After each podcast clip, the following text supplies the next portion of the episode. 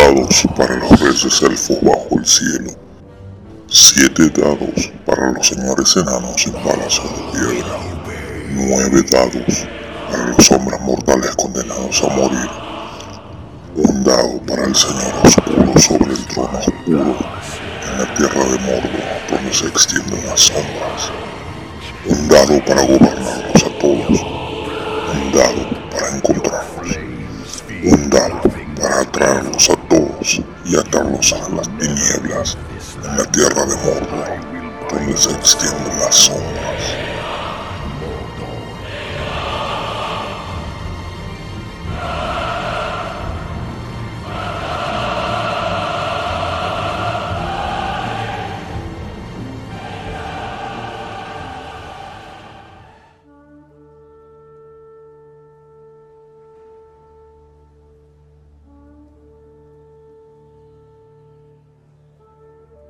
Capítulo 3 Aventureros Tuvo una extraña sensación cuando el lento gorgoteo de la corriente se deslizó. Su antigua vida yacía detrás, en la niebla. La oscura aventura estaba al frente.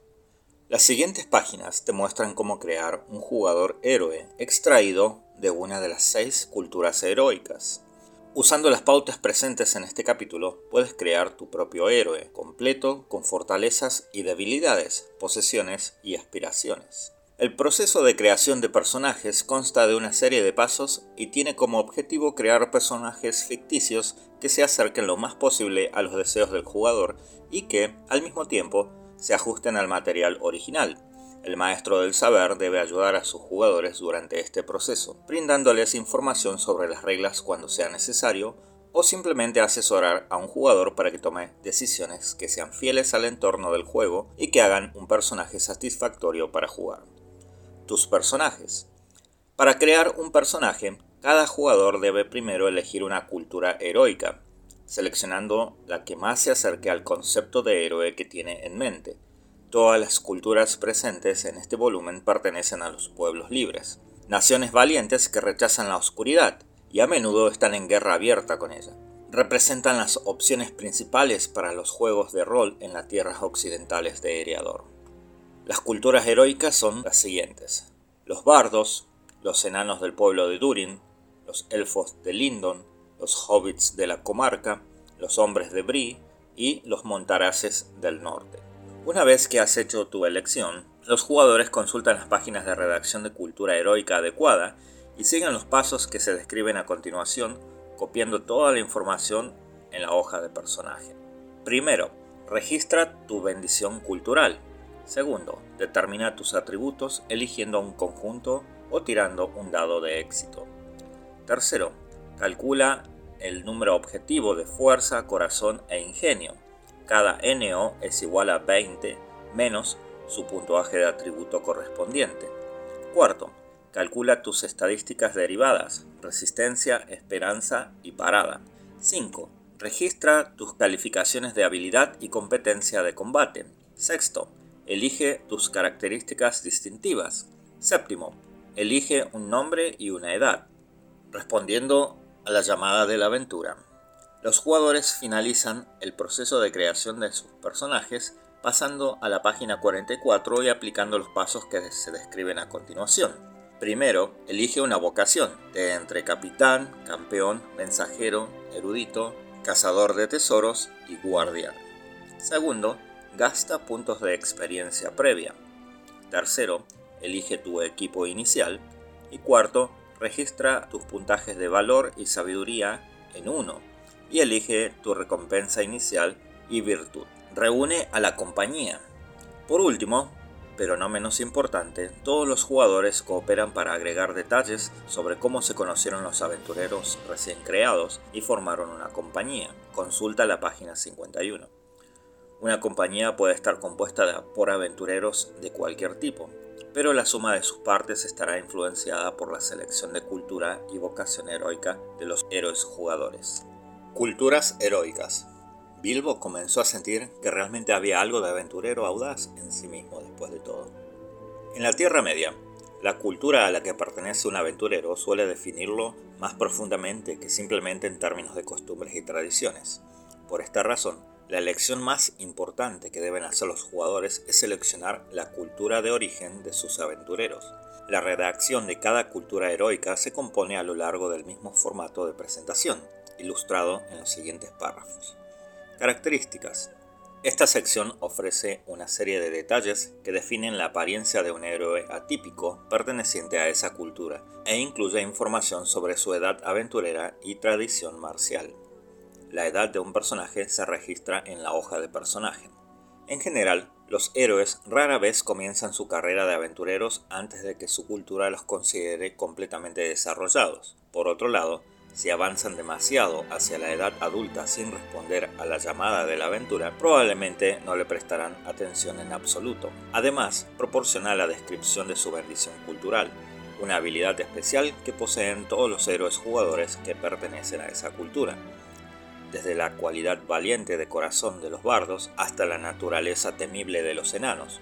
Esta parte también puede incluir información que defina una debilidad o limitación particular, que está asociado con todos los miembros de esa cultura. La sección concluye con una indicación aproximada de los recursos iniciales disponibles para el aventurero promedio perteneciente a esa cultura, en forma del nivel de vida, ver página 72. El juego clasifica el estatus económico de un pueblo en seis niveles, pobre, frugal, común, próspero, rico y muy rico.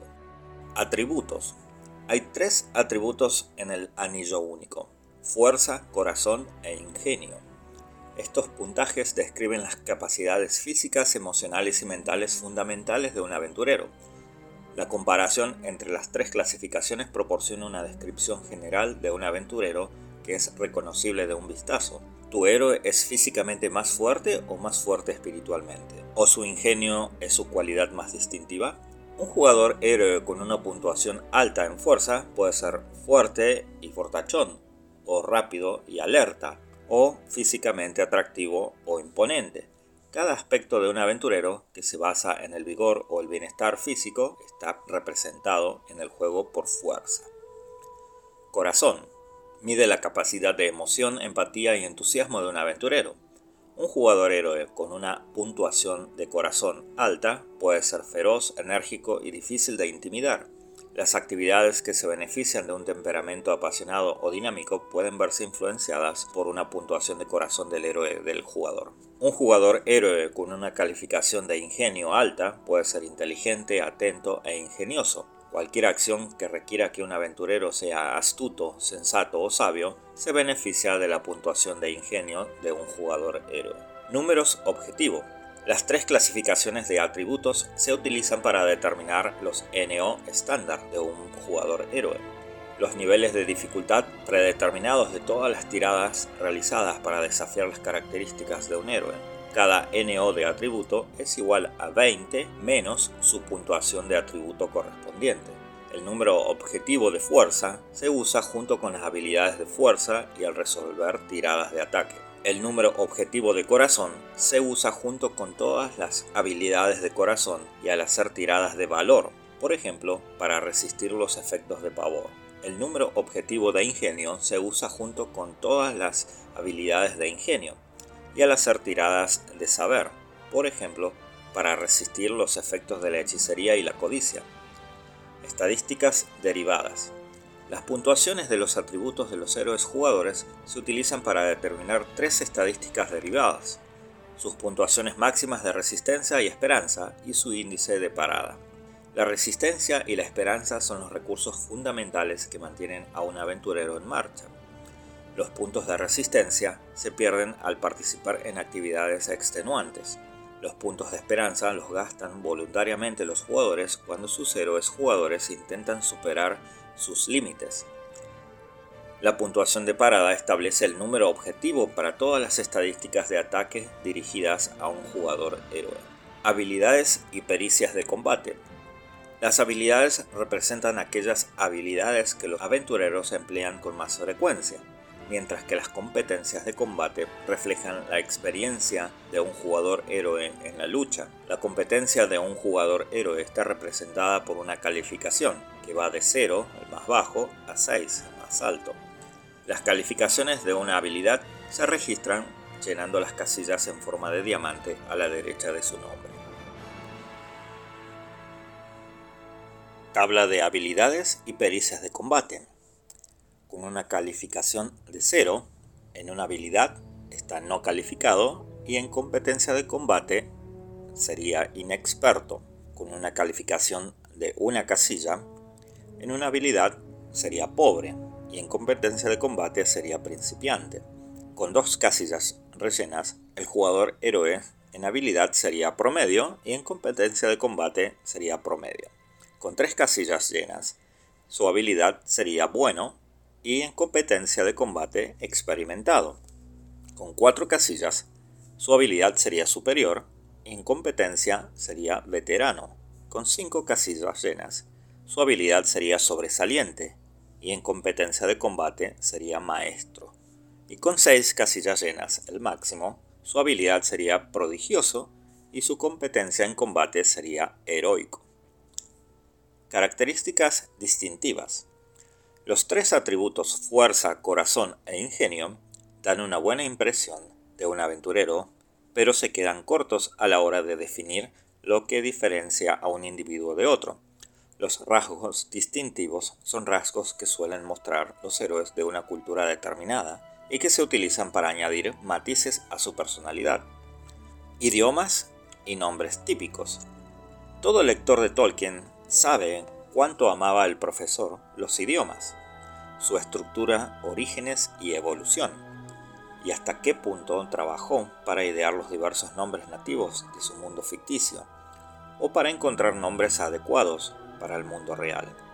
Se ha presentado cierta atención al idioma de la mayoría de las personas que habitan la Tierra Media, y los más importantes, como las diferentes lenguas élficas, tienen un vocabulario considerable y reglas gramaticales consistentes. Cada nombre en El Señor de los Anillos y El Hobbit ha sido cuidadosamente elaborado, construido sobre sólidos cimientos lingüísticos y representan una influencia cultural precisa. Se ha identificado el idioma nativo de cada tipo de carácter representado en este capítulo y se proporciona una lista de nombres de personas apropiados para cada cultura. Los jugadores encontrarán notas sobre los idiomas que conocen los miembros de cada pueblo en particular y una lista de nombres de personajes para que los jugadores héroes elijan. Por supuesto, los jugadores son libres de nombrar a sus personajes de la forma que prefieran, pero se recomienda encarecidamente un nivel de coherencia con la tradición de la cultura a la que pertenecen. Muchas lenguas. Los diferentes idiomas pueden proporcionar interesantes oportunidades de juego de rol, si el maestro del saber y los jugadores están interesados, sin embargo, esto no debería interferir con la diversión. Mientras Tolkien usaba las diferencias lingüísticas entre los diversos reinos de la Tierra Media con un buen efecto narrativo, también le resultó más sencillo evitar las barreras culturales pronunciadas y dio a la mayoría de los grupos étnicos, incluso los orcos y otras criaturas más fantásticas como los Ents, al menos un conocimiento pasajero de lo que constituía una lengua franca, la llamada lengua común o Westron. Esto permite a los jugadores que no quieren lidiar con las complejas relaciones entre los distintos pueblos y sus idiomas, ignorar todo el tema sin dañar el entorno, pero si está dispuesto a explorar este ángulo, ciertamente vale la pena investigarlo. Bardos Era descendiente por larga línea de Girion, señor de Dale, cuya esposa e hijos habían escapado río abajo de las ruinas hacía mucho tiempo. Los bardos son hombres del norte de origen noble perteneciente a las tierras salvajes, muy al este. Reconstruyeron su ciudad de Dale a partir de sus cenizas después de la muerte del dragón Small y obtuvieron una nueva prosperidad comerciando con los reinos cercanos de elfos y enanos. Cada año, los mercaderes bardos llegan a nuevas tierras lejanas mientras miran fuera de sus fronteras para expandir su comercio e influencia. A veces los guerreros siguen su estela con la esperanza de demostrar su valor contra adversarios dignos, inspirados por la muerte del dragón por parte de su rey. Características fuertes de cuerpo y valientes de espíritu, los hombres del norte son los habitantes de la Tierra Media que muchos consideran más cercanos en parentesco con los hombres del oeste. Son de extremidades fuertes, de pelo rubio, aunque no se desconoce el pelo oscuro o incluso negro. Los hombres con barba tienden a mantener la barba y a menudo se dejan crecer el pelo hasta los hombros. Las mujeres aventureras trenzan sus cabellos en trenzas largas y apretadas. Los bardos rara vez se convierten en aventureros antes de los 18 años y se retiran a los 40 cuando regresan a casa para servir a su familia y gente. Cuando están en el extranjero, pueden ser reconocidos por su equipo, ya que a menudo llevan equipo de fabricación superior. A diferencia de la mayoría de los habitantes de las tierras salvajes, los bardos prefieren usar espadas en lugar de hachas y naturalmente favorecen el arco siguiendo el ejemplo de su rey. Bendición cultural. Valientes de corazón. Las historias cuentan que los bardos vivieron bajo la sombra de un gran dragón durante décadas. Tus tiradas de valor están favorecidas. Al linaje de Gondor añadió el intrépido espíritu de los hombres del norte. Nivel de vida próspero. Gracias a sus exitosas conexiones comerciales, la ciudad de Dale prospera. Aquellos entre los bardos que eligen una vida de aventura suelen ser miembros de familias menos acomodadas, pero su riqueza sigue siendo superior a la de la mayoría de los habitantes de Eriador. Competencia de combate. Copia los siguientes rangos de competencia en combate en la hoja de personaje, seleccionando una competencia preferida cuando se ofrezca una opción. Arcos o espada, competencia 2. Elige una competencia de combate para agregarle 1. Características distintivas. Elige dos rasgos distintivos entre los enumerados, audaz, ansioso, justo, feroz, generoso, orgulloso, alto, voluntario. Idiomas y nombres típicos. Todos los bardos hablan del illano, un idioma que puede describirse como una forma muy antigua de la lengua común. En cuanto a sus nombres, por lo general se componen de uno o dos elementos, por ejemplo, Dag, día, o Leaf, stand, life stone, piedra de vida. Como la mayoría de los hombres del norte, los bardos o a menudo nombran a sus hijos con el nombre de un ancestro o pariente de renombre, o eligen un nombre que comienza con el mismo sonido o comparte un elemento con el del padre, cuyo nombre a menudo se da con su primer nombre cuando se presenta formalmente. Por ejemplo, Liftan, hijo de Lake Nir, o Ingrid, hija de Ingolf. Nombres masculinos. Aegir, Arn, Brandulf, Tomar, Egil, Erland, Faral, Finn, Gautar, Hafgrim, Schamo, Ingol, Hofur, Kolbainin, Leiknir, Lomun, Munan, Nari, Nefstan, Otar, Draknar, Reinald, Sigmar, Steinar, Thoral, Thorwald, Ulfar, Unar, Bandil, Barim.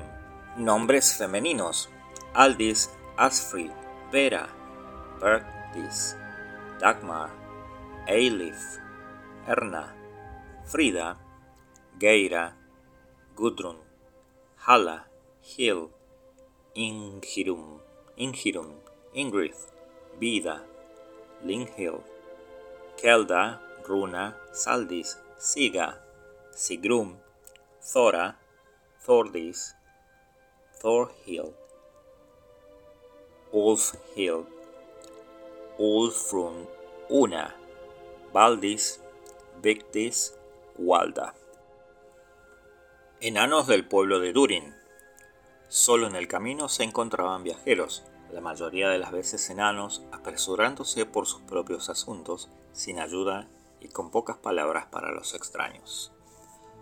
Los enanos son un pueblo antiguo y orgulloso, cuyas costumbres y tradiciones son en su mayoría desconocidas para los forasteros. Un pueblo cada vez más reducido, recientemente han recuperado parte de su grandeza perdida y un rey enano reina una vez más bajo la montaña solitaria en las tierras salvajes. Muchos enanos cruzan el Eriador desde el este, de camino a sus minas en las montañas azules. A menudo se les puede ver marchando por el camino este-oeste que atraviesa la comarca y termina en los puertos grises. Características. Los enanos son extremadamente fuertes para su altura y difíciles de doblegar o corromper, pero a menudo están en desacuerdo con otras personas por viejas disputas o nuevas desaires. Son de baja estatura y fornidos, con extremidades robustas y cabezas coronadas por largos cabellos y largas barbas que les dan un aspecto típicamente anciano. Cuando están de viaje o en la batalla, trenzan sus barbas bifurcadas y las meten en sus cinturones. Los enanos suelen empezar su vida en la carretera a los 50 años y no suelen plantearse retirarse antes de los 90. Por esa época, muchos de ellos optan por dedicarse únicamente a la perfección de sus oficios. En la mayoría de las batallas, los enanos usan hachas y espadas, pero aquellos pertenecientes a sus parientes más orientales manejan pesadas asadas a dos manos, un arma derivada de sus herramientas de minería. Bendición cultural. Tremendo. Los enanos aligeran la carga, especialmente cuando se trata de llevar armadura reduces a la mitad el índice de carga de cualquier armadura que lleves, redondeando hacia arriba, incluidos los cascos, pero no los escudos. Solo Gimli, el enano, llevaba abiertamente una camisa corta con anillos de acero. Para los enanos aliviaban las cargas. Naugrim. Los enanos son más bajos que los hombres, pero su trabajo como minero y herreros les otorgan poderosos brazos y hombros. Sin embargo, siguen prefiriendo las armas más cortas a las más largas. Los aventureros enanos no pueden usar las siguientes piezas de equipo de guerra, el gran arco, gran lanza y gran escudo. Nivel de vida, próspero. Con el fabuloso tesoro de dragones de Erebor recuperado y su reino restaurado, los enanos son mucho más ricos hoy que en el pasado. Características distintivas. Elige dos rasgos distintivos entre los enumerados astuto, feroz, señorial, orgulloso, reservado, severo, cauteloso, voluntario. Idiomas y nombres típicos. Todos los enanos hablan la lengua común, pero conservan el conocimiento de un idioma enano secreto. Reciben un nombre verdadero al nacer, que no revelan a los miembros de otras culturas, y adoptan otro nombre en la tradición de sus vecinos. Esta costumbre ha estado en su uso durante tanto tiempo que una serie de nombres se han asociado tradicionalmente con los enanos, y son utilizados casi exclusivamente por ellos. Los enanos de renombre a veces reciben un título honorífico, celebrando un hecho excepcional o una cualidad distintiva. Por ejemplo, Thorin, escudo de roble, o Dain, pie de hierro. Nombres masculinos. Ai, Anar, Beli, Blind, Borin, Burin, Bruni, Farin, Floy, Fran, Frerin, Fror, Ginar, Groin, Gror, Hanar, Epti, Lari, Lofar, Loni, Nali, Nar, Nipin, Noi, Nur, Nirad, Onar, Pori, Regin, Spior, Veig, Vidar. Nombres femeninos. Adis, Afrit, Agda, Bersa, Birna, Dagrun, Dis, Drifa, Eda, Elin, Fenja, Frida, Heira, Hisla, Hada, Hon, Ida, Ilmbl, Joda, Kara, Kona, Lith, Limhil, Mar, Mist, Nal, Oda, Osk, Ran, Rinda, Cefa, Sin, Tora, Trana, Ulfrun, Virun, Ir. Elfos de Lindon. Sí, son elfos, dijo Frodo. Uno puede encontrarse con ellos a veces en Woody End. El pueblo de las hadas de Eriador ha vivido en las tierras del oeste desde antes del hundimiento de Beleriand. Todos ellos son miembros de los primogénitos, mostrando una sabiduría más allá del alcance de los hombres. Rara vez abandonan sus santuarios en los puertos grises, porque estos son sus últimos años. Cada vez son más los que abandonan la Tierra Media navegando hacia el oeste en barcos grises para no volver jamás. Los que aún quedan viven principalmente a lo largo de las costas occidentales, donde una vez encontraron grandes reinos de sus parientes. A veces se pueden encontrar elfos errantes en las carreteras que conducen al este en primavera y otoño, cuando sus compañías abandonan sus tierras más allá de las colinas torre. Características todos los elfos están dotados de tremenda vitalidad y gran vigor. No están sujetos a la enfermedad o a la vejez, y por lo tanto pueden habitar dentro de los círculos del mundo hasta que decidan dejarlos o sean asesinados. Los elfos pueden abandonar sus hogares en cualquier momento después de llegar a la edad adulta, aproximadamente un siglo de edad. Los aventureros mayores de 300 años son raros, ya que con el tiempo todos los elfos encuentran que el anhelo del mar, que se encuentra en lo profundo de sus corazones, se vuelve irresistible. En la batalla, la mayoría de los elfos llevan arcos y lanzas, muchos también empuñan espadas, pero según la antigua tradición, algunos todavía prefieren las hachas. Bendición cultural. Habilidad élfica. En virtud de su derecho de nacimiento, los elfos son capaces de alcanzar niveles de delicadeza inalcanzables para los mortales. Si no eres miserable, puedes gastar un punto de esperanza para lograr un éxito mágico en una tirada de habilidad. Agudos son los ojos de los elfos, dijo. No, los jinetes están a poco más de cinco leguas de distancia, dijo Legolas. La larga derrota. A los elfos les resulta difícil olvidar la corrupción de la sombra una vez que han dejado su marca en su espíritu. Cuando llega el momento de eliminar la sombra acumulada durante la fase de comunidad, solo pueden eliminar un máximo de un punto. Ver Recuperación Espiritual, página 119. Estándar de vida, frugal. El pueblo de las hadas vive en armonía con la Tierra Media y tiene muy poco o ningún uso de aquellas cosas que otros consideran preciosas. No les falta nada y fabrican cosas hermosas utilizando los materiales más ricos, pero no se benefician de su riqueza como lo hacen otras personas. Habilidades de combate. Copia los siguientes rangos de competencia en combate en la hoja de personaje seleccionando una competencia preferida cuando se ofrezca una opción. Arcos o lanzas 2. Elige una competencia de combate para darle uno. Características distintivas. Elige dos rasgos distintivos entre los enumerados. Justo, vidente, señorial, alegre, paciente, sutil, rápido, cauteloso. Idiomas y nombres típicos. Además del lenguaje común, todos los elfos hablan su propio idioma, el Sindarin, en su mayor parte, los elfos de Lindon llevan nombres creados en ese idioma.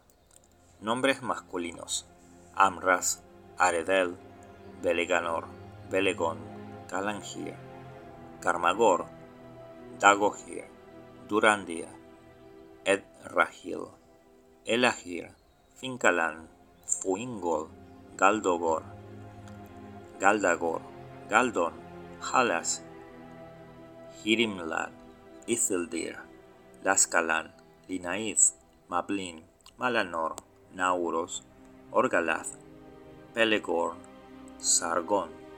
Nombres femeninos. Anorel, Aranel, Arbereth, Baraniel, Calanril, Celebrindal, Keleneth, Elanor, Elwyn, Eraniel, Fimbrethil, Glorendel, Idril, Irildele, Laurelin, Lorwen, Lothiriel, Meneloth, Moriel, Narieth, Narniel, Nimloth, Nimrodel, Niniel, Tarandis. Hobbits de la comarca. Él deseaba ir y ver las grandes montañas y oír los pinos y las cascadas y explorar las cuevas y usar una espada en lugar de un bastón. Los hobbits son un pueblo pequeño y alegre que posee un amor por las tradiciones consagradas y las costumbres respetables, y una fuerte adversión por todo lo que se sale de lo común. Si los hobbits se salieran con la suya, los días pasarían en un mundo inmutable, como lo han hecho desde que cualquiera puede recordar, al menos en su tierra, la comarca. Pero desde el regreso del señor Bilbo Bolsón de su aventura con un grupo de enanos y un mago viajero, algo ha cambiado. Historias sobre tierras remotas, bosques oscuros, gigantes, elfos y salones olvidados. Debajo de la tierra han comenzado a circular entre los hobbits de un carácter más aventurero. Y cada año uno o dos desaparecen discretamente para ir y vivir aventuras. Características. Los hobbits son mucho más pequeños que los hombres, incluso más pequeños que los enanos, y aquellos que no conocen su existencia pueden confundirlos con hijos de los hombres. Nunca han sido belicosos, pero a pesar de su apariencia gentil, son sorprendentemente duros y difíciles de intimidar o matar. Un pueblo alegre, los hobbits poseen un espíritu jovial y una simpatía que los convierte en buenos compañeros. Los hobbits no abandonan fácilmente sus cómodas vidas, pero cuando lo hacen suelen esperar a que alcancen la mayoría de edad a los 33 años. Un tipo particularmente temerario puede sentir el llamado a la aventura cuando están en, la adolescencia, como los hobbits llaman a los 20 cuando se ven obligados a recurrir a las armas, los hobbits eligen espadas cortas y arcos de caza, que pueden disparar con una precisión asombrosa. Bendición cultural. Sentido hobbit. Los hobbits aprendieron su lugar en el mundo desde hace mucho tiempo y muestran una gran capacidad de perspicacia que muchas personas confunden con falta de coraje. Ninguna visión o fantasía salvaje puede tentarlos ya que no buscan el poder o el control sobre los demás. Sus tiradas de sabiduría son favorecidas y ganas un dado de éxito en todas las pruebas de sombra realizadas para resistir los efectos de la codicia. Tienen un fondo de sabiduría y dichos sabios que los hombres, en su mayoría, nunca han escuchado o han olvidado hace mucho tiempo. Medianos. Debido a su tamaño reducido, los hobbits no pueden usar armas más grandes de manera efectiva. Las armas que disponen los hobbits son hacha, arco, garrote, daga, espada corta, lanza corta, lanza. Además, los hobbits no pueden usar un gran escudo. Estándar de vida común. Los hobbits viven en paz, su tierra está bien labrada y sus fronteras protegidas, pero la suya es una isla aislada en medio de una región desolada, y el comercio es algo poco común. Habilidades de combate.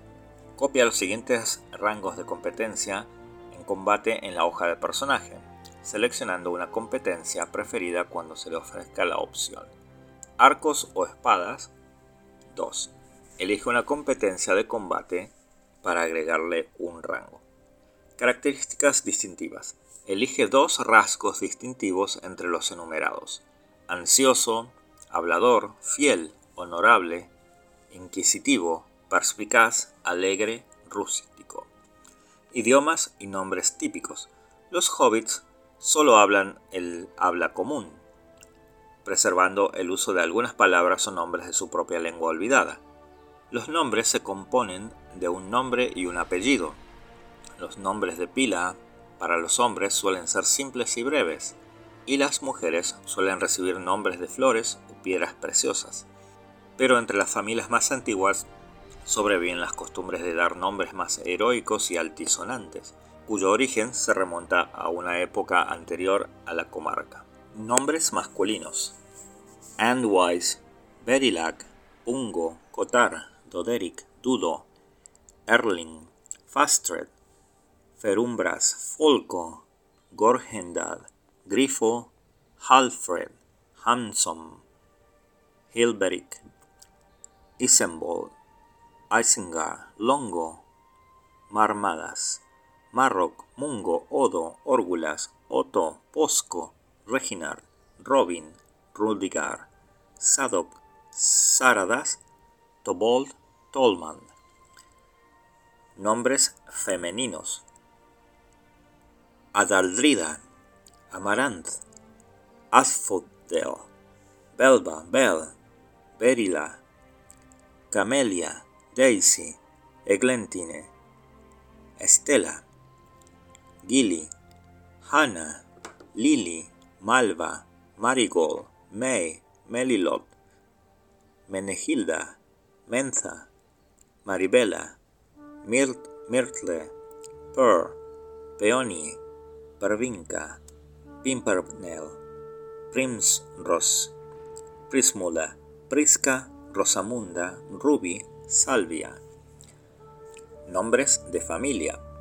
Baggins, Boffin, Bolger, Prosegilde, Brandybook, Brown, Brownlock, Bones, Burrows, Cotton, Gamgee, Gardner, Goldworthy, Godbody, Goodbody, Goodchild, Grub, Headstrong, Hornblower, Maggot, Noakes, North Took, Proudfoot, Puttyfoot, Roper, Rumble, Sackbill, Sackbill, Marlboro, Took, Two Foot, With Foot. Hombres de Brie. Cuatro millas a lo largo del camino llegarás a un pueblo, Brie, debajo de Brie Hill, con puertas que miran hacia el oeste. Los habitantes de la tierra de Brie y sus cuatro aldeas que se encuentran alrededor de las colinas de Brie son los descendientes de los antiguos pueblos que habitaron por primera vez en la región conocida hoy como Eriador, las tierras solitarias. Pocos han sobrevivido a los disturbios que han devastado la zona, pero todavía están allí. Hoy en día, los hombres de Brie viven en un antiguo cruce de caminos, e incluso si el tráfico era mucho mayor en los días anteriores, viajeros de diversos tipos todavía se abren camino a lo largo de esos caminos. Cualquiera que entre en la sala común de la posada de Brie seguramente escuchará extrañas historias y noticias lejanas, y tal vez se dejen llevar por ellas. Características. La mayoría de los hombres de Brie son de cabello castaño y bastante bajos, y tienden a ser fornidos y anchos, esto, combinado con su disposición alegre, es la razón por la que no parecen tan extravagantes como la mayoría de los extranjeros a sus vecinos, los habitantes de la comarca. Pero al igual que los hobbits, su apariencia puede ser engañosa. Los hombres de Brie pueden ser sencillos y amigables, pero son independientes y sabios a su manera. Los aventureros reales de la tierra de Brie son realmente raros. Si dejan sus aldeas, lo hacen cuando el vigor de la juventud está en sus extremidades y por lo general regresan a casa para establecerse antes de los 40 años. Al no tener una disposición guerrera, la gente de Brie prefiere las armas simples, derivadas de las herramientas cotidianas y los implementos de caza. Bendición cultural. Sangre de Brie. Debido a la disposición de su tierra natal, los hombres de Brie disfrutan de mejores relaciones con los hobbits, enanos y elfos, y otros habitantes del mundo a su alrededor de lo que consideran habitual. Cada hombre de Brie en la compañía aumenta la calificación comunidad en un punto. Los hombres de Brie eran castaños y anchos y más bien bajos, alegres e independientes, no pertenecían a nadie más que a sí mismos. Estándar de vida común, la tierra de Brie no es tan próspera como lo era antes, pero en la actualidad los habitantes de las cuatro aldeas no son muy rústicos de sus vecinos de la comarca y no menos acomodados. Habilidades de combate. Copia los siguientes rangos de competencia en combate en la hoja de personaje, seleccionando una competencia preferida cuando se ofrezca la opción. Hachas o lanzas, rango 2. Elige una competencia de combate para agregar un rango. Característica distintiva. Elige dos rasgos distintivos entre los enumerados. Astuto, hablando con justicia, fiel, generoso, inquisitivo, paciente, rústico, sincero. Idiomas y nombres típicos. Los hombres de Brie han olvidado su antiguo idioma nativo y hablan en la lengua común, aunque ligeramente alterada en un dialecto local. Usan nombres que para los oídos extranjeros suenan similares a los que usan los hobbits en la comarca. Los hobbits discrepan, por supuesto. Nombres masculinos: Alfred, Artie, Bill, Bob, Carl, Ed, Fred, Gills, Herb, Larry, Nov, Oswald, Percy, Perry, Sid, Tom, Harry. Nombres femeninos: Daisy, Emma, Eta, Faye, Fern, Flora, Gerd, Holly, Lily, Myrtle, Poppy, Rose, Sage, Tilly, Violet. Apellidos. Appledore, Astirfire, Belsap, Briarclay, Butterbur, Cherryborn, Chestertown, Droverwind, Fernie, Foxglow, Goatleaf, Hardyboat, Harter Toes, Hedgehog, Kettlegrass, Lilyhawk, Massborn, Maxworth, Oxtoad, Bighorn, Pollen Road, Rushlight, Shrewbrose, Sweetroot, Twizzlewool, Wayward. Montaraces del Norte. En las tierras salvajes, más allá de Brie, había vagabundos misteriosos. La gente de Brie los llamaba montaraces y no sabían nada de su origen. Los montaraces del norte son un pueblo secreto, severamente disminuido en número con el paso de mil años. Deambulan disfrazados entre las ruinas de lo que una vez fue su reino de Arnor, patrullando incansablemente sus muchos caminos y caminos. Si bien los años se han alargado, la tarea de los montaraces siempre ha sido la misma, mantener a la gente de Eriador libre de preocupaciones y temores. Trabajan en secreto, siendo reservados, y rara vez dan sus nombres a los viajeros que salvan o a la gente cuyas granjas vigilan por la noche, cuando las cosas malas salen de lugares oscuros. Características. Los montaraces son los últimos descendientes en el norte de los Dunedain, reyes entre los hombres que una vez llegaron a la Tierra Media a través del mar desde Westernis. Cuando no disimulan sus rasgos, son altos y señoriales, sobresaliendo por encima de la mayoría de los hombres. A menudo son silenciosos y sombríos de semblante, y parecen sabios y maduros para su edad. Los montaraces se embarcan en la naturaleza alrededor de los 20 años, pero pueden comenzar a emprender aventuras incluso a una edad más temprana. Conservan la fuerza de su cuerpo y su voluntad durante más tiempo que la mayoría de los hombres, pero normalmente dejan de viajar lejos de Eriador cuando llegan a los 50. Cuando están en estado salvaje, visten prendas cómodas pero curtidas por la intemperie, prefiriendo botas altas de cuero y pesadas capas de tela gris oscuro o verde, con amplias capuchas que pueden colocarse sobre un casco gastado. Bendición cultural. Reyes de los hombres. Algunos dicen que el señorío de la gente de Arnor es cosa del pasado. Sin embargo, los montaraces del norte han heredado los nervios de aquellos hombres que arrebataron el anillo de la mano ardiente de Sauron. Agrega un punto a un atributo a tu elección. Eran hermosos de rostro y altos, y la duración de sus vidas era tres veces mayor que la de los hombres de la Tierra Media. Lealtad de los Dunerain. Los montaraces están dedicados a la lucha contra Sauron y sus secuaces por una antigua tradición de guerra y lucha. Esta obligación hace que les resulta más difícil tranquilizar su espíritu incluso cuando disfrutan de un respiro en la aventura. Durante la fase de comunidad, recuperas un número máximo de puntos de esperanza igual a la mitad de tu puntuación de corazón, redondeando las fracciones hacia arriba. Estándar de vida, frugal. Los montaraces rara vez usan o llevan algo cuyo valor no se puede medir de manera práctica. Su equipo o vestimenta nunca se considera precioso por el brillo de la piedra o el oro, sino por su capacidad para soportar largos viajes y luchas extenuantes. Competencias de combate. Copia los siguientes rangos de competencia de combate en la hoja de personaje seleccionando una competencia preferida cuando se ofrezca una opción. Lanzas o espada, rango 2. Elige una competencia de combate para subir un rango. Características distintivas. Elige dos rasgos distintivos entre los enumerados. Audaz, honorable, reservado, severo, sutil, rápido, alto, sincero. Idiomas y nombres típicos. El idioma nativo de los Tunedain es el Westron, o lengua común. Todavía aprenden la lengua élfica Sindarin, ya que se transmite de generación en generación. Conservan una antigua tradición de nombrar a sus hijos usando ese discurso justo. Nombres masculinos.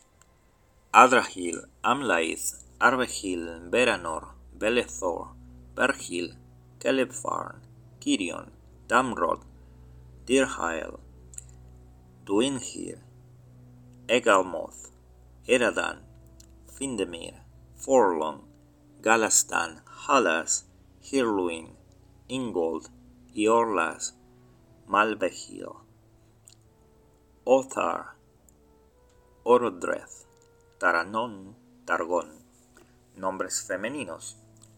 Anwen, Arbereth, Perezuiel, Paraniel, Calanril, Keleneth, Elnith, Eraniel, Finduilas, Hilrain, Hilraeth, Glorendel, Idril, Loreth, Iborwen, Lorwend, Lothiriel, Luindis, Meneloth, Moriel, Morwen, Narief, Narniel, Orthel, Tarandis.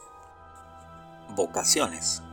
Se encontró preguntándose a veces, especialmente en el otoño, sobre las tierras salvajes y extrañas visiones de montañas que nunca había visto entraron en sus sueños.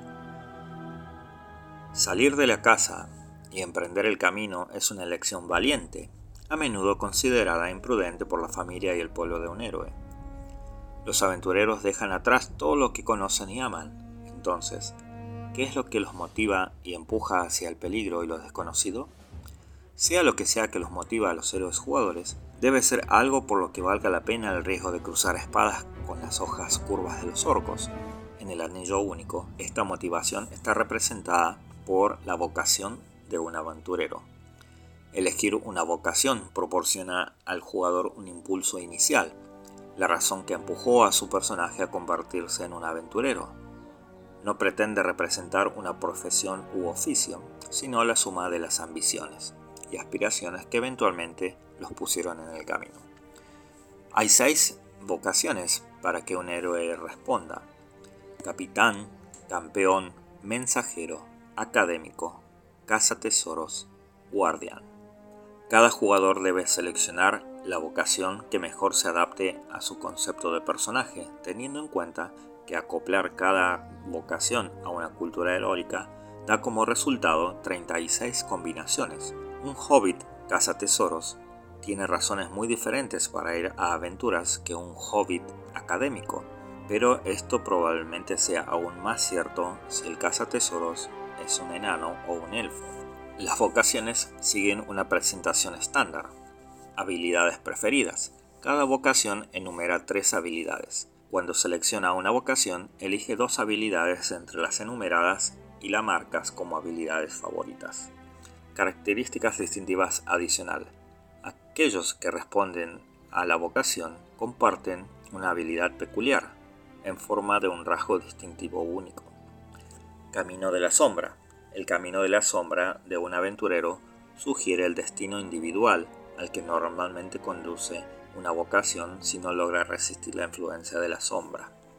Capitán. Se puso de pie y de repente pareció crecer más alto. En sus ojos brillaba una luz aguda y autoritaria. Cuando el mundo está al borde de la ruina, es el deber de todas las personas valientes levantarse y tomar la iniciativa, sea cual sea el riesgo. Has elegido poner tu juicio al servicio de los demás para guiarlos en esta hora oscura, pero no quieres que otros presten atención a tus órdenes por miedo u obediencia. Quieres que te sigan porque confían en ti. Habilidades favorecidas. Elige dos habilidades entre batalla, animar y persuadir y márcalas como favorecidas. Distintivo adicional. Característica liderazgo. Posees la habilidad de dirigir a otros a la acción cuando están bajo presión. Otras personas recurren naturalmente a ti en busca de orientación. El camino de la sombra. Señuelo de poder. Cuando los individuos se les otorga una posición de autoridad, ya sea por rango, linaje o estatura, pueden terminar confundiendo su propio engrandecimiento con el bien mayor de las personas a las que deberían guiar o mantener a salvo. El poder es la tentación por excelencia y proporciona a la sombra una manera fácil de ganarse los corazones de aquellos que lo desean. Campeón, la guerra debe ser, mientras defendamos nuestras vidas contra un destructor que lo devoraría todo. Consideras que hay una sola forma de oponerse al regreso de la sombra, y es que conquistarla por las fuerzas de las armas. Eres reconocido como un guerrero entre tu gente, un luchador valiente hacia la batalla. Para ti, el camino a la aventura va directo a donde quiera que tus enemigos merodeen o se escondan. Habilidades favorecidas. Elige dos habilidades entre atletismo, impresionar y cacería y márcalas como favorecidas. Distintivo adicional. Conocimiento del enemigo. La tradición enemiga es una única característica distintiva. Debes seleccionar el tipo de enemigo a los que se aplica, eligiendo entre hombres malvados, orcos, arañas, trolls, wargos y no muertos. Este rasgo distintivo te da el conocimiento de las características, hábitos, fortalezas y debilidades de tu enemigo elegido. Camino de las sombras, maldición de la venganza. Los individuos que viven de la espada están simplemente tentados a desenvainarla, ya sea literal o figurativamente. Cuando tu voluntad se ve frustrada cuando consideran que su honor ha sido impugnado por un insulto, a medida que la corrupción se propaga en su espíritu, su comportamiento empeora, lo que lleva a reacciones violentas más extremas. Mensajero Elrond está enviando elfos y se pondrán en contacto con los montaraces y tal vez con la gente de Thranduil en el Bosque Negro. Los sabios sostienen que se avecinan días malos y que, para mantener la esperanza, todos los que luchan contra el enemigo deben ser uno. Sin embargo, muchos kilómetros y siglos de aislamiento separan a los pueblos libres, y el distanciamiento genera desconfianza. Has decidido es tu deber viajar a tierras lejanas llevando noticias y advirtiendo a la gente del peligro que se avecina. Habilidades favorecidas. Elige dos habilidades entre cortesía, canto y viaje y márcalas como favorecidas. Características distintivas adicional. Folclore. Posee cierto conocimiento de las muchas costumbres, creencias e historias tradicionales de las diversas comunidades que componen los pueblos libres probablemente sea el resultado de tus andanzas. Esta información puede ayudarte cuando trates con extraños, permitiéndote obtener algún dato útil sobre su gente o una noción del lenguaje apropiado. Caminos de la sombra, locura embarcante. Viajar lejos puede ser el deber elegido para un mensajero, pero conlleva el riesgo de no encontrar nunca un lugar por el que luchar. El camino sigue y sigue, es cierto, pero ¿a dónde entonces? erudito. No hables secretos. Hay un erudito en la lengua antigua. Para ti el conocimiento hace el mundo salvaje un lugar menos amenazador. Los mapas amarillentos en libros perdidos reemplazan el miedo a lo desconocido con curiosidad y asombro. Las canciones compuestas en épocas pasadas fortalecen los corazones más cansados. El amor por el aprendizaje guía cada uno de tus pasos e ilumina el camino para ti y para quienes quieren escuchar tus consejos. Habilidades favorecidas. Elige dos habilidades entre oficio, saber y acertijo y márcalas como favorecidas. Distintivo adicional. Características. Rimas del saber. Las rimas de la tradición son versos cortos creados por muchas culturas para ayudar a recordar hechos significativos de la historia antigua, que de otro modo podrían perderse. Los eruditos de la Tierra Media atribuyen gran parte de sus antiguos conocimientos a tales rimas. Camino de la sombra, señuelos de secreto y la curiosidad son virtudes deseables en un individuo, pero el conocimiento se puede utilizar maliciosamente y los individuos eruditos pueden menospreciar a los demás como tontos ignorantes. Los secretos son peligrosos, ya que el mismo deseo de descubrirlos puede corromper el corazón. Cazador de tesoros, más allá de las frías montañas nubladas, a mazmorras profundas y cavernas antiguas, debemos marcharnos antes del amanecer para buscar el pálido oro encantado. El mundo ha visto el paso de la gloria de muchos reyes enanos y señores elfos, y su herencia ahora está enterrada en mazmorras infestadas de orcos, tesoros de oro y joyas robados custodiados por bestias feroces atraen a todos los que se atreven a encontrarlos. Buscas recuperar lo perdido, incluso eso significa enfrentar peligros indecibles. Habilidades favorecidas. Elige dos habilidades entre explorar, escanear y sigilo y márcalas como favorecidas. Distintivo adicional. Característica robo. Este venerable talento incluye el hurto, la apertura de cerraduras y en general cualquier forma oscura de apoderarse de las pertenencias de otros o acceder a áreas protegidas. Camino de la sombra, enfermedad del dragón. Los aventureros que se encuentran en el camino en busca de riquezas perdidas corren el riesgo de encontrar la antigua enfermedad capaz de convertir un montón de oro encantado en amargas cenizas. A medida que la sombra aprieta sus corazones, el mundo se encoge a su alrededor y sus protegidas posesiones. Guardián. Los viajeros nos miran con ceño fruncido y los compatriotas nos dan nombres despectivos.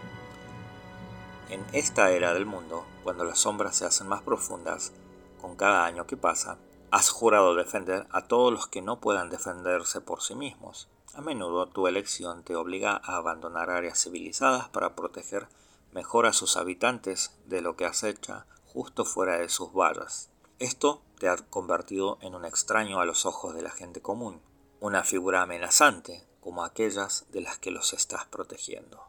Habilidades favorecidas. Elige dos habilidades entre percepción, curación y perspicacia y márcalas como favorecidas. Distintivo adicional. Características. Sabiduría de la sombra. Has reconocido que hay un hilo oculto que unifica la mayor parte de lo que es malicioso, oscuro y terrible en la Tierra Media, y que el hilo se espesa año tras año. Una cualidad compartida por los sabios de la Tierra. La verdad detrás de ese conocimiento se vuelve más clara a medida que pasa el tiempo. Camino de la sombra, camino de la desesperación. La duda es a menudo la forma que elige la sombra para llegar al corazón de aquellos que se le oponen, porque saben que el enemigo es fuerte y terrible, y que aquellos a quienes protegen son demasiado ingenuos o débiles para valerse por sí mismos. Todos los días se preguntan, ¿será mi fuerza suficiente para prevalecer? O arrastraré a los inocentes en la derrota. Experiencia previa. Hemos tenido que ganarnos la vida lo mejor que pudimos arriba y abajo de las tierras, a menudo hundiéndonos tan bajo como el trabajo de herrería o incluso en la minería del carbón.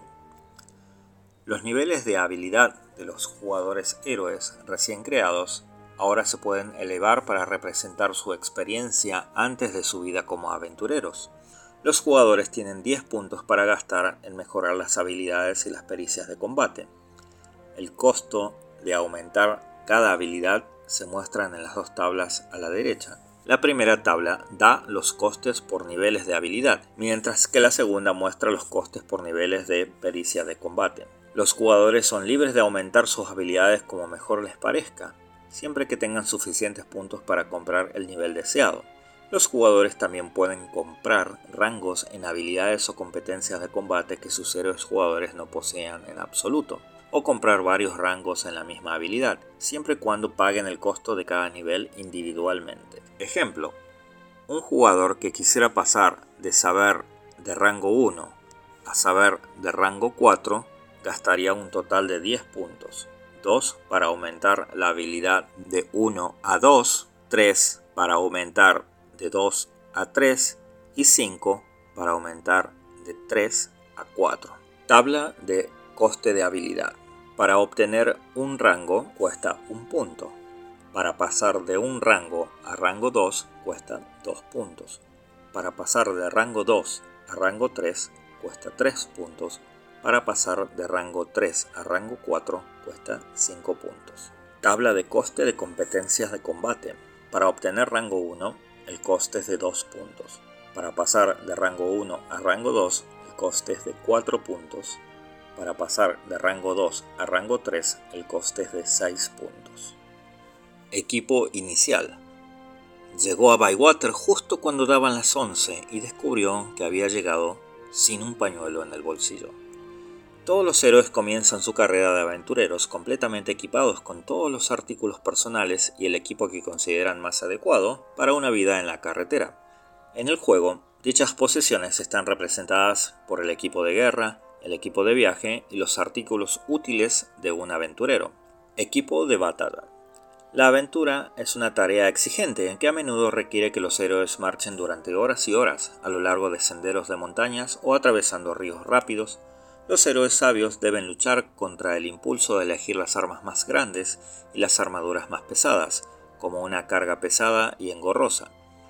Está obligado a obstaculizar seriamente sus capacidades. Antes de que comiencen el juego, los jugadores pueden elegir las armas y armaduras que quieran que lleven sus personajes, utilizando la lista de equipo de guerra que se encuentra al dorso. Se encuentran más detalles en la sección Equipo en la página 73. Los héroes iniciales pueden elegir un arma para cada competencia de combate por la que tengan una calificación y su elección favorita de armadura, yelmos o escudos. Los jugadores deben registrar las armas, armaduras y escudos elegidos en sus hojas de personaje, prestando atención a las siguientes notas. La puntuación de protección de una capa de armadura se registra por separado de la de un yelmo, ya que a veces durante el combate un héroe puede recurrir a dejar caer el yelmo para reducir la, carga transportada y evitar convertirse en cansado demasiado pronto. Los escudos no ofrecen protección directa, pero hacen que sea menos probable que un héroe sea golpeado al proporcionar una bonificación de parada. La calificación de un escudo se registra por separado del cuadro principal dedicado a parada, ya que un escudo puede ser aplastado por los golpes de un oponente. Equipo de viaje. El equipo de viaje de un héroe incluye las pertenencias que llevan los aventureros durante un viaje, además de sus armas y armaduras. En invierno esto incluye botas y ropa gruesa y abrigada, una chaqueta, una capa forrada de piel, medias de lana, pantalones y mantas. Durante los meses más cálidos, los aventureros pueden prescindir de los artículos más pesados y solo incluir ropa ligera y capas. El equipo de viaje debe anotarse en detalle en la hoja de un personaje solo si un jugador desea hacerlo, y no se le otorga una calificación de carga. Artículos útiles cualquier herramienta, instrumento o dispositivo que lleve un jugador héroe para realizar una o más tareas específicas es un elemento útil. Cosas como un martillo o un cuchillo de caza, un rollo de buena cuerda, una linterna o una aleta y acero para encender fuego, etc. Estos son elementos que pueden otorgar a los héroes jugadores una ventaja en términos de juego, pero que también pueden permitirle hacer cosas que no se podrían hacer sin ellos. Por ejemplo, cavar un hoyo en un suelo congelado difícilmente se puede lograr sin un pico. Los jugadores son libres de elegir sus artículos útiles, posiblemente inventando una razón por la que cual un objeto en particular es tan útil. Las opciones incluyen una artesanía particular u otra característica exótica. El artículo también puede ser algún tipo de bien consumible o perecedero, como una botella de licor o un bálsamo. En ese caso se considera que el jugador héroe siempre tiene un suministro que durará la duración de la fase de aventura. Los elementos útiles se enumeran en la hoja de personaje de un jugador héroe. Para determinar si obtiene una ventaja para un jugador héroe, debe asociarse con una habilidad, posiblemente junto con una breve definición de su uso. Si un jugador héroe está realizando una tirada fuera de combate, usando una habilidad asociada con el objeto útil, el maestro del saber considera que esto debería otorgarle al héroe una ventaja, el jugador héroe gana un dado adicional. Solo un artículo puede beneficiarse con la misma tirada de dado. Todos los jugadores héroes comienzan el juego con una serie de elementos útiles en función de su nivel de vida o su estándar de vida según la tabla siguiente. Pobre, nada. Frugal, un artículo. Común, dos artículos. Próspero, tres artículos. Rico o muy rico, cuatro artículos. Ejemplos de artículos útiles con su habilidad correspondiente. Un cuchillo para despellejar conejos, una cajita de sal para cocinar, cacería. Un rollo de cuerda con garfios para escalar, atletismo una linterna a prueba de viento, escanear, un instrumento musical exótico, canción, un bálsamo para calmar el dolor, curación, un traje de ropa cara, aretes de perla, impresionar o cortesía, un licor para infundir fuerza, animar, una piedra solar para navegar con mal tiempo, viaje, una buena pipa para encontrar comodidad, perspicacia, un conjunto detallado de mapas, explorar, un conjunto de instrumentos para tallar la piedra, oficio o artesanía. Carga. Seleccionar la cantidad correcta de cosas para llevar es la primera prueba de temple de un héroe, y un paquete ligero en la espalda de un viajero es una indicación de su experiencia en el oficio. En términos de juego, el obstáculo que los objetos transportados causan a un aventurero, tanto en términos de peso como de incomodidad, están representados por un índice de carga. La carga se controla solo en lo que respecta al equipo de guerra y tesoros. Se considera que todos los héroes llevan sin molestias una cantidad razonable de artículos personales y equipo para una vida en la carretera. Su equipo de viaje, llevado también con la ayuda de sus animales de carga, Consulta ponis de hobbits y caballos de tamaño normal en la página 50.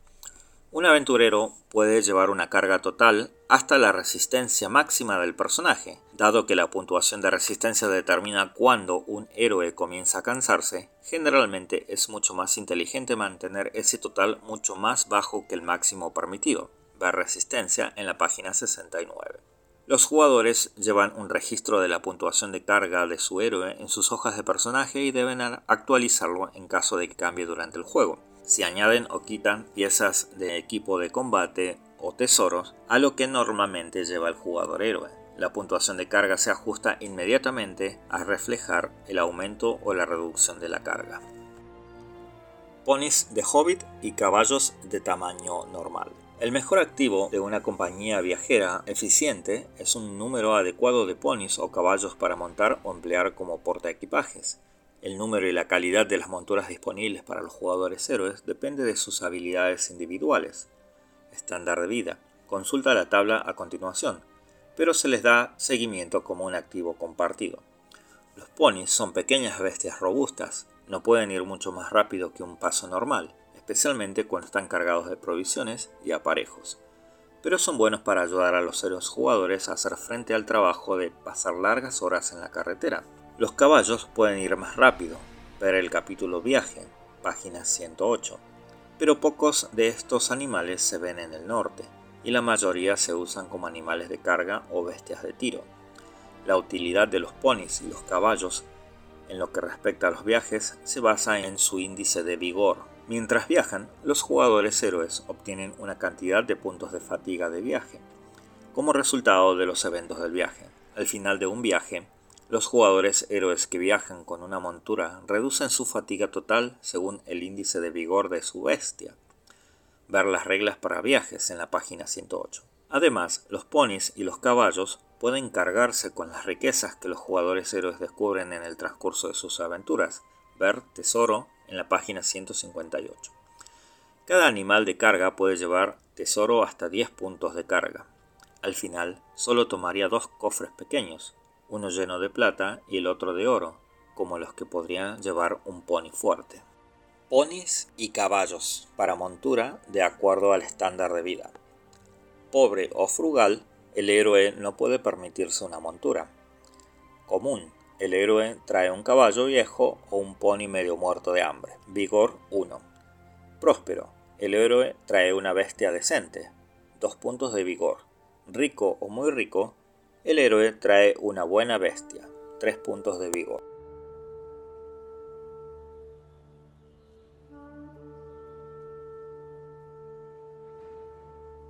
Bueno, y aquí termina el capítulo número 3 eh, aventureros, por fin estamos empezando a hablar un poquito más acerca de cómo ir creando un personaje. Esos personajes en los cuales nosotros vamos a poder ir utilizando tanto su, todos sus, eh, sus atributos y vamos a poder ir viviendo a través de los sentidos de este personaje eh, esas aventuras que tanto, tanto, tanto queremos, queremos ir viviendo. Sí, esa aventura que va a salir directamente de nuestra imaginación. Así que bueno, em, así comienza este capítulo, hablando acerca, bueno, de los aventureros directamente. En la página 28, ¿sí? de tus personajes y ya directamente nos está indicando varios pasos que podemos ir haciendo ya para crear nuestro personaje directamente. Una de las cosas que nos dice en este capítulo al comenzar es que la decisión más importante que vamos a tomar al momento de crear nuestro personaje es la elección de nuestra cultura heroica.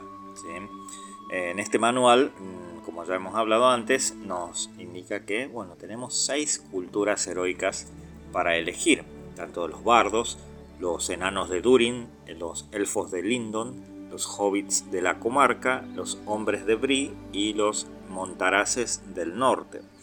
Una vez que elegimos una de esas eh, culturas, se nos abre un abanico de opciones, ¿sí? pero la decisión más importante es eh, elegir esta cultura. Y para ir em, un poco achicando tantas opciones, porque a veces nos, van a sobrepasar tantas cosas que tenemos que ir haciendo, la primera elección es elegir una de ellas. Si no sabemos cuál, tiramos un dado de éxito, un dado de 6, y la cultura que nos salga, esa es la que vamos a decidir. Así que bueno, una vez que tenemos nuestra cultura heroica decidida, tomamos nuestra hoja de personaje, ¿sí? recomiendo que que puedan conseguir alguna para, para ir eh, viendo un poquito más cómo se desarrolla esta de la creación de personaje. No, vamos a, no voy a hacer una creación de personaje ahora, ya que todavía falta leer un, un par de capítulos más para tener todo completo. Una vez que tengamos esos capítulos leídos y escuchados, vamos a hacer ya una creación de personaje y hasta quizás una pequeña aventura. No les quiero prometer, no les prometo nada, pero bueno, vamos a ver cómo, cómo llevamos esto hacia adelante. Así que bueno, eh, entonces una vez que elegimos nuestra cultura heroica, tenemos que seguir los siguientes pasos para crear nuestro personaje. El primer paso es escribir en la hoja nuestra bendición cultural. segundo paso es dice, determina tus atributos, eligiendo un conjunto de atributos o tirando un dado de éxito. ¿Qué quiere decir esto en la página? De, lo, de cada una de las culturas, si no, lo, no he leído las tablitas, porque es leer una tabla es como tener un Excel y tratar de leerlo delante es un lío. Bueno, que resulta que cada cultura tiene seis grupos de atributos. Cada grupo de atributos tiene tres números. Y tenemos fuerza, corazón e ingenio.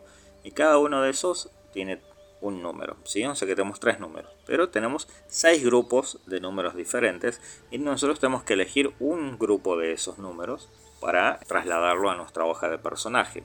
Podemos hacerlo de la misma forma, elegir uno, porque bueno, de acuerdo a cómo elegimos, va a estar más o menos balanceado nuestro personaje. Si elegimos uno donde nuestro personaje, un grupo donde el número más alto es el de fuerza, tendremos un personaje más fuerte, pero menos ingenioso, o con un corazón grande, también menos ingenioso y más o menos fuerte, o con un personaje bien ingenioso con corazón relativamente bueno, pero muy muy débil. ¿sí? De acuerdo a cómo nos gustaría a nosotros que nuestro personaje sea. ¿sí? Tanto lo más parecido a nosotros, completamente diferente a nosotros, una mezcla, lo, como quieran, o basado en algún personaje de alguna película, o como ustedes quieran. ¿sí? De acuerdo a ese grupo de números que hayamos elegido, de allí vamos a poder eh, calcular nuestros números objetivos. Como por ejemplo, si tenemos, vamos a hacerlo bien simple, tenemos un 5 en fuerza, un 6 en, en corazón y un 4 en ingenio, de esos números los tenemos que restar a 20. ¿sí? Por ejemplo, si en fuerza, si tenemos 5, se lo restamos a 20, nuestro número objetivo de fuerza es 15. El siguiente, número objetivo, el de corazón, tenemos un 6, se lo restamos a 20, nuestro número objetivo va a ser de 14. El siguiente, no recuerdo qué número, creo que dije 4, si tenemos un, en ingenio tenemos 4, eh, nuestro número objetivo va a ser de 16. Y, eh, y así, esa es la forma en la que obtenemos nuestros números objetivos. Después vamos a ir viendo, bueno, cómo podemos ir este, cambiando esos números, pero por el momento eso es lo básico. Después de haber calculado nuestros números objetivos, el cuarto paso es calcular las estadísticas derivadas de resistencia, esperanza y parada. La resistencia se deriva de la fuerza. Nosotros tenemos que poner nuestra fuerza más un número de resistencia de la cultura Así que bueno, eso va a depender de cuál es el, conjunto de números que hayamos elegido, cuánto va a ser la resistencia que obtengamos. Al igual que la esperanza, si de acuerdo a cuál es el conjunto de números que hayamos elegido y cuál es ese número de corazón que tenemos, nos va a dar un número diferente eh, para la esperanza, al igual que la parada que es de ingenio. Después en el número 5 registra tus calificaciones de habilidad y competencia de combate. Cada cultura ¿sí? tiene una tabla en la cual tiene todos los atributos que, tenemos, como por ejemplo perspicacia, cacería, eh, combate o batalla, oficio. Bien, todas esas, cada una de las culturas tiene una tabla con esas esos atributos y esas habilidades, perdón, y cada una de esas habilidades tiene un rango, ¿sí? un rango 1, rango 2 y algunos que tienen rango 0, o sea que no, no tenemos ningún tipo de habilidad todavía en, ese, eh, en esa habilidad, no tenemos ningún rango en esa habilidad. Entonces tenemos que trasladar esa tablita a nuestra hoja de personaje también, copiando todos los números que vayan indicando. Así, por ejemplo, percepción, nuestro personaje de esa cultura tiene percepción 2, entonces lo trasladamos y ponemos un 2. ¿sí? Y también tenemos eh, algunas de esas habilidades, están subrayadas, por lo menos dos de, en cada cultura, dos de esas eh, habilidades están subrayadas eh, favorecidas, que son las que cuando tenemos que tirar dados para esa habilidad, tiramos dos dados de proeza y nos quedamos con el mejor resultado. Así que cada cultura tiene dos habilidades favorecidas para comenzar. Y una vez que copiamos todas estas habilidades, también vemos las, eh, las habilidades de combate. Vemos en qué tipo de armas nuestra cultura se, se maneja mejor. Por ejemplo, en espadas o lanzas o hachas, arco largo, arco corto, lo que sea. Bueno, vamos a ir viendo este, qué tipo de armas eh, son las que tenemos más competencia. Y después nos indica de que podemos elegir otra habilidad con armas que le podemos agregar un rango extra. Pues eh, tenemos, bueno, después de registrar sus calificaciones de habilidad y competencias de combate, y elija sus características distintivas. Em, bueno, por ejemplo, las características distintivas de... Em, ¿Quiénes son estos? Los bardos. Que son audaces, ansiosos, justos, feroces, generoso, orgulloso, alto, voluntario. ¿Sí? Tenemos que elegir dos de, esas, esos rasgos distintivos eh, para aplicarlos y ponerlos en nuestra hoja de personaje. De esa forma ya vamos a tener, vamos a ir formando cómo va a ser el carácter de nuestro personaje cómo lo vamos a ir rolando. ¿sí? Podemos hacerlo lo más parecido, como dije antes, lo más parecido a nosotros o bien completamente diferente. Pero debemos recordar siempre cómo es el carácter de nuestro personaje para que él actúe de la forma en la que actuaría en cada situación. ¿sí? Me ha pasado varias veces de que cuando estaba jugando tenía a mi personaje que era un, un enano tosco y, y bien bruto y resulta que de repente era súper inteligente y el maestro, el, el Dungeon Master me decía, pero no soy enano, vos medio bruto. Ay, cierto, cierto, cierto. ¿Sí? Así que bueno, hay, que tener en cuenta eso. ¿sí? Y el séptimo paso, elige un nombre y una edad. Así que bueno, con eso ya tenemos una pantallazo general de, de nuestro personaje. ¿sí? Después tenemos otro, a responder a la llamada de la aventura, ¿sí? que lo que se describe a continuación, son pasos también para poder ir este, creando cuál, cuál es la, motivación de nuestro personaje. El primer paso es elegir una vocación, entre capitán, campeón, mensajero, erudito, cazador de tesoros y guardián. Que una vez que elegimos una, una vocación, también dentro de esa vocación tenemos que leerlo y nos va a indicar varias cosas que tenemos que ir eligiendo, tenemos que ir haciendo para, para ver cómo va a actuar nuestro personaje también.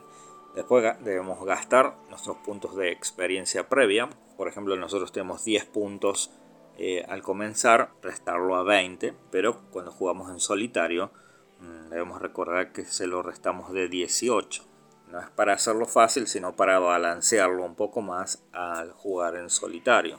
Y en este caso, eh, cuando elegimos una vocación y vamos a gastar nuestros puntos de experiencia, al jugar en grupo, nuestro punto de experiencia inicial es de 10. Pero cuando jugamos en solitario, nuestros puntos de experiencia que podemos gastar es de 15. Así que vamos gastando estos puntos de experiencia si vamos siguiendo un cuadrito en el cual nos va indicando el coste de cada rango que vamos a ir subiendo en nuestras habilidades, vamos a ir viendo cuánto podemos ir gastando, cuántos puntos vamos a ir gastando de esta experiencia previa para ir subiendo nuestras habilidades. Por ejemplo, si en cacería yo tengo 1 y lo quiero subir al siguiente nivel, al nivel 2 tendré que gastar 2. Ahora, si quiero subir al nivel 3, deberé gastar 3. O sea que de nivel 1 al nivel 3 tengo que gastar 5, 5 puntos. ¿sí? No es un punto por nivel, sino que cada nivel va a ir siendo más y más costoso. Después, elige tu equipo inicial. ¿sí? Elegimos nuestro equipo inicial. Le, vamos a leyendo el manual cuál es el tipo de, equipamiento que podemos ir llevando. Tenemos eh, los objetos útiles que podemos ir eligiendo también. Se registra tus puntajes de valor y sabiduría en uno y elige su recompensa inicial y virtud.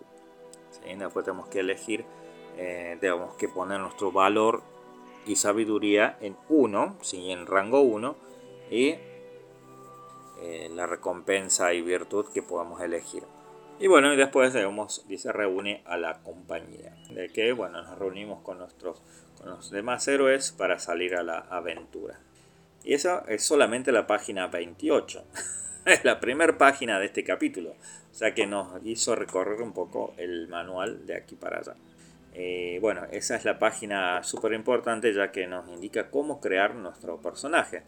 Eh, como comenté antes, no vamos a crearlo ahora, sino que más adelante vamos a hacer una creación de personaje y ponerlo, ponerlo en práctica. Después la siguiente página 29 eh, nos habla acerca bueno, de las culturas heroicas y cómo, se, cómo cada una de las culturas eh, se van a ir eh, desarrollando en el texto de la misma forma. Primero las características, después los atributos, después los números objetivos, las, las derivadas, este, las habilidades de combate, el lenguaje y los nombres típicos de cada una de las, de las culturas. estaba en dudas, estaba en dudas si ponerme a leer los nombres o no. dije, ah, sí los voy a leer, va a ser lindo y suena bastante feo, pero, no, pero lo voy a dejar porque, eh, bueno, eh, dediqué tiempo a eso y bueno, quizás a alguno le gustaría eh, escuchar cómo suena en no sé en qué idioma lo habré leído, pero, pero bueno, el que lo quiera escuchar, están allí los nombres de todas las culturas, por lo menos de estas seis culturas. Y bueno, después, habla, después en las siguientes páginas ya empiezan hablando directamente de las culturas, tanto los bardos, los elfos, los enanos, los, los hobbits, los hombres de Bri y los eh, montaraces del norte. Y después nos habla ya un poquito en detalle acerca de la vocación, las vocaciones, ¿sí? tanto lo que es capitán, eh, campeón, tenemos eh, erudito, eh, mensajero, cazador de tesoros y guardián. En cada una de esas vocaciones es lo que nos va a dar un poquito más de, de, este, cositas para ir rolando en nuestra aventura. ¿sí? También nos va a dar eh, habilidades favorecidas ¿sí? que debemos ir eligiendo de acuerdo a cuál es la vocación que elijamos. Por ejemplo, un campeón dice que debemos eh, elegir dos habilidades entre, por ejemplo, atletismo em, o estar atento. ¿sí? Atletismo, estar atento y cacería. Eh, tenemos que elegir dos de esas para hacerlas favorecidas. Sé qué, vemos que ya las dos que tenemos favorecidas de la cultura, más dos que tengamos favorecidas de acuerdo a la vocación, ya tenemos cuatro habilidades favorecidas. Así que es bastante, bastante bueno. ¿sí? Es muy interesante ir leyendo una por una en cada una de estas. Después tenemos la experiencia previa. ¿sí? Experiencia previa quiere decir que bueno, es la experiencia que el, eh, nuestro héroe ha ganado antes de salir a, una aventura, a la aventura.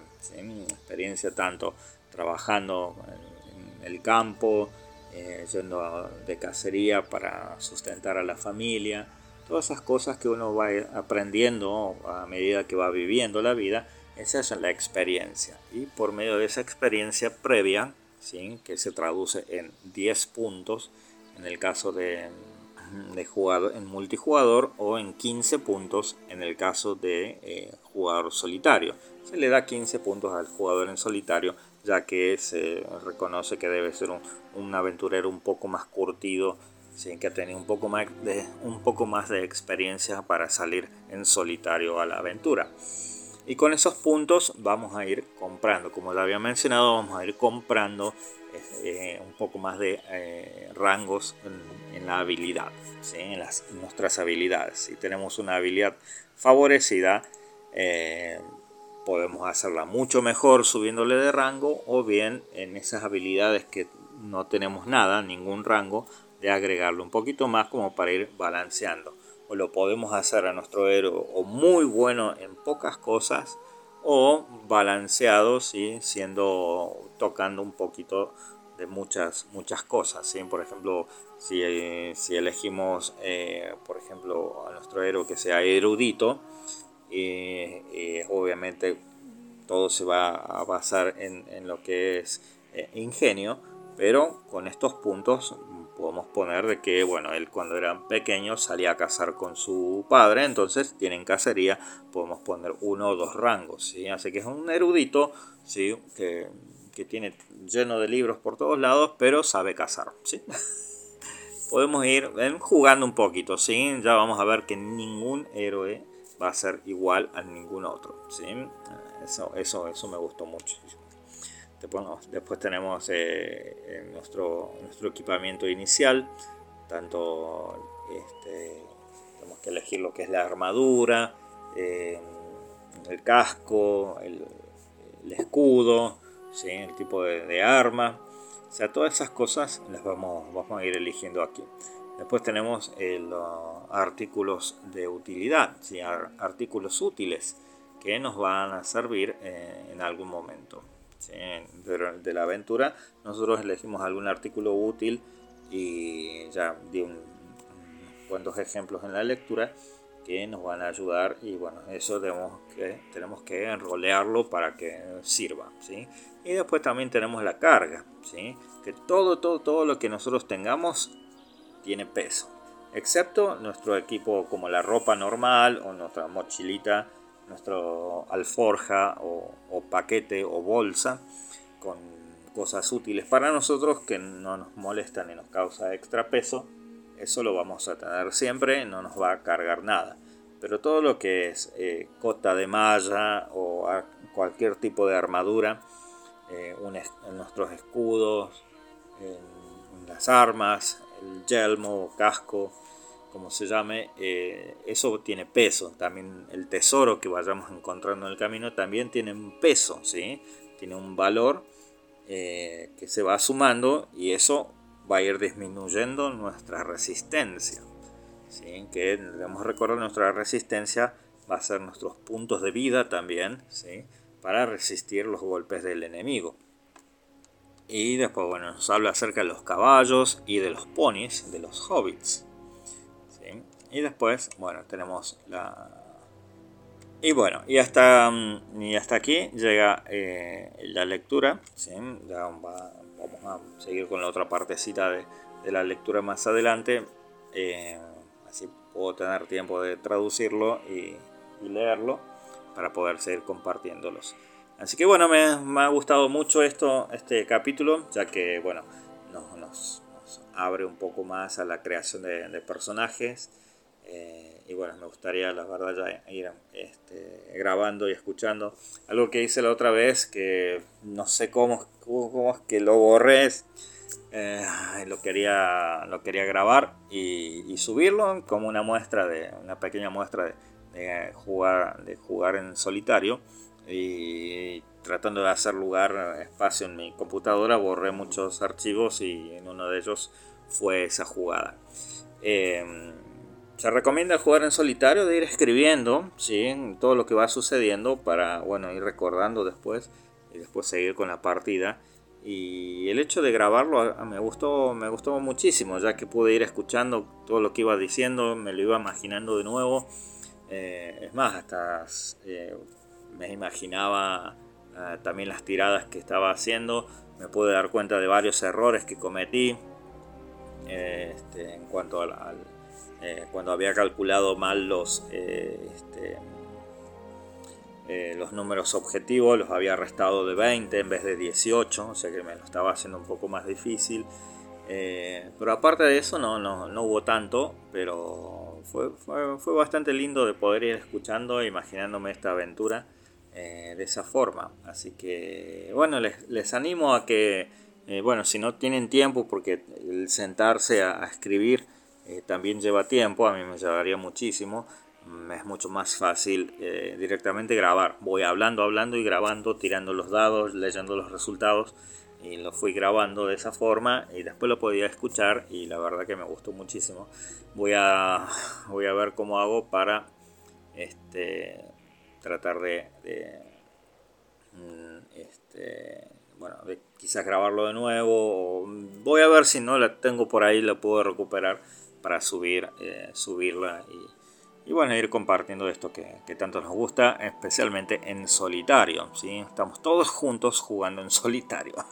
Así que bueno, no les, no les molesto más con, mi cháchara. Y, y bueno, un saludo de la Tierra Media. Adiós.